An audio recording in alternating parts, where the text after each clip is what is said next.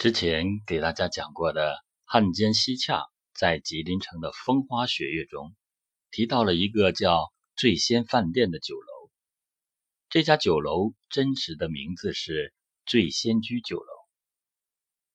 按史料记载，二零一八年这家酒楼恰好停业八十年。人无千日好，花无百日红。传统民俗对任何事物都强调起运、败运，运气忽来忽去，如水面涟漪，呼应着世事无常。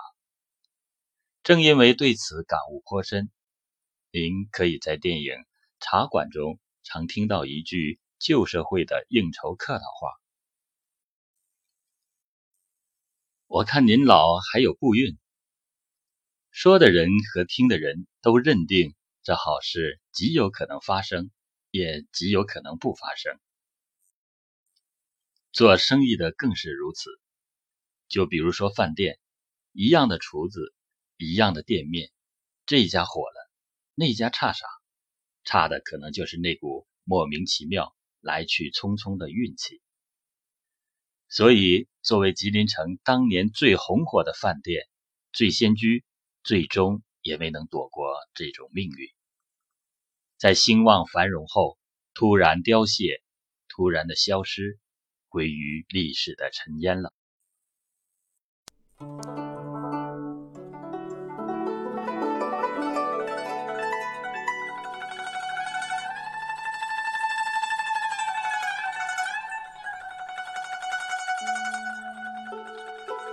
话说这醉仙居酒楼。是吉林城历史悠久的老店，它坐落于吉林老城东部的两米行街，今北京路东段，是座两进的大四合院。服务项目不仅包括餐饮，还兼带着经营住宿。据史料记载，道光年间，创始人金永聚和聚宝仙二人。取名字中的后一字，起名醉仙居。几经变迁，最后改名醉仙居。这座醉仙居饭店的硬件设施，在当时的吉林城可谓首屈一指。院落规整，环境优美，清洁卫生，就餐区域宽敞明亮，住宿区域。古朴雅致，后院还建有花轿、冰轿。饭店的软件条件也可圈可点，人员管理科学，调度得法，对顾客认真负责，服务周到。全店上下齐心协力，力求使顾客满意而来，高兴而走。为保证菜品质量，饭店的外购物料强调鲜、活、新、嫩，许多物料都是吉林地方老字号出产。面粉是双和盛的，豆油是玉德龙油坊的，白酒是恒泰全的，老酒是兴盛馆的，桂花酱是稻香村的。油盐酱醋只去府龙泉和通泰泉两家老店，煮酱肉的调料就认德庆祥的，就连肉类也只去牛马行菜楼子常家肉铺采购。至于面酱、韭菜花、鸡蒜、枣泥、山楂糕、腊肠等物料，为了保证质量，则由饭店。自己配置。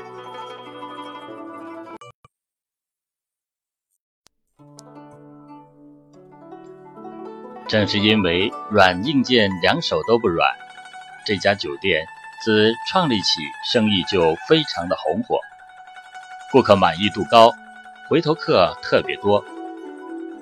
根据记载，这家酒店平时订酒席甚至经常出现排不上号的情况。店内特色春饼和馅饼在当时的吉林城非常的有名气。春饼柔软筋道，薄厚均匀；馅饼皮薄如绸，馅料可看却不露出，引得许多食客慕名而来，只为把这两种饼买回家。因为环境好，服务周到，菜品精细，聚仙居饭店吸引了许多高端食客。正如前文所讲。这家饭店的顾客大部分是富绅、官员，用餐也以夜间为主，有时甚至通宵达旦。又因这家饭店有住宿功能，使得这家饭店迎男送女，店门口车水马龙，热闹非凡。可惜一切繁荣定格在一九三八年。因两米行街要拓宽道路，自道光年间创立已达百年有余的聚仙居饭店及附属的仙人旅店被迫歇业，吉林城一段餐饮盛世戛然而止，渐渐成为市民的回忆。然而，旧的不去，新的不来。醉仙居在吉林城的消失，并不代表吉林城餐饮业的凋败。任何行业，只有制高点上的霸主轰然倒掉，在阵痛后，才能迎来百花争艳的新局面。继醉仙居之后，东富有、西春发、南味斋、北山饭店和泰丰楼等饭店。已经接过这个接力棒，又以东西南北外一楼的名号撑起吉林餐饮业的大旗。江北还开设了现代风格十足的宴宾楼，在这家饭店里，甚至出现了举办新式婚礼的现象。很奇怪，被拆迁的醉仙居并没有像西春发那样，则新址。重新开业。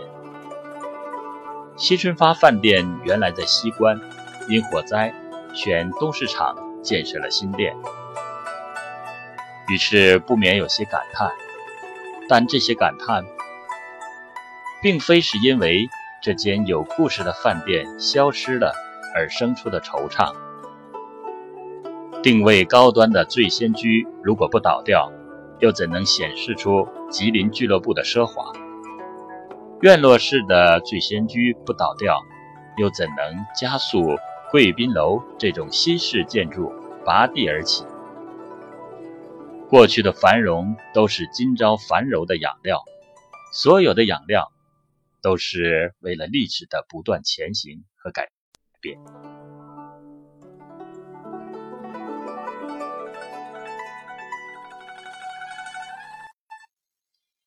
铁打的行业，流水的店，看看世贸万锦、世纪饭店，连传统的酒幌子都不挂了。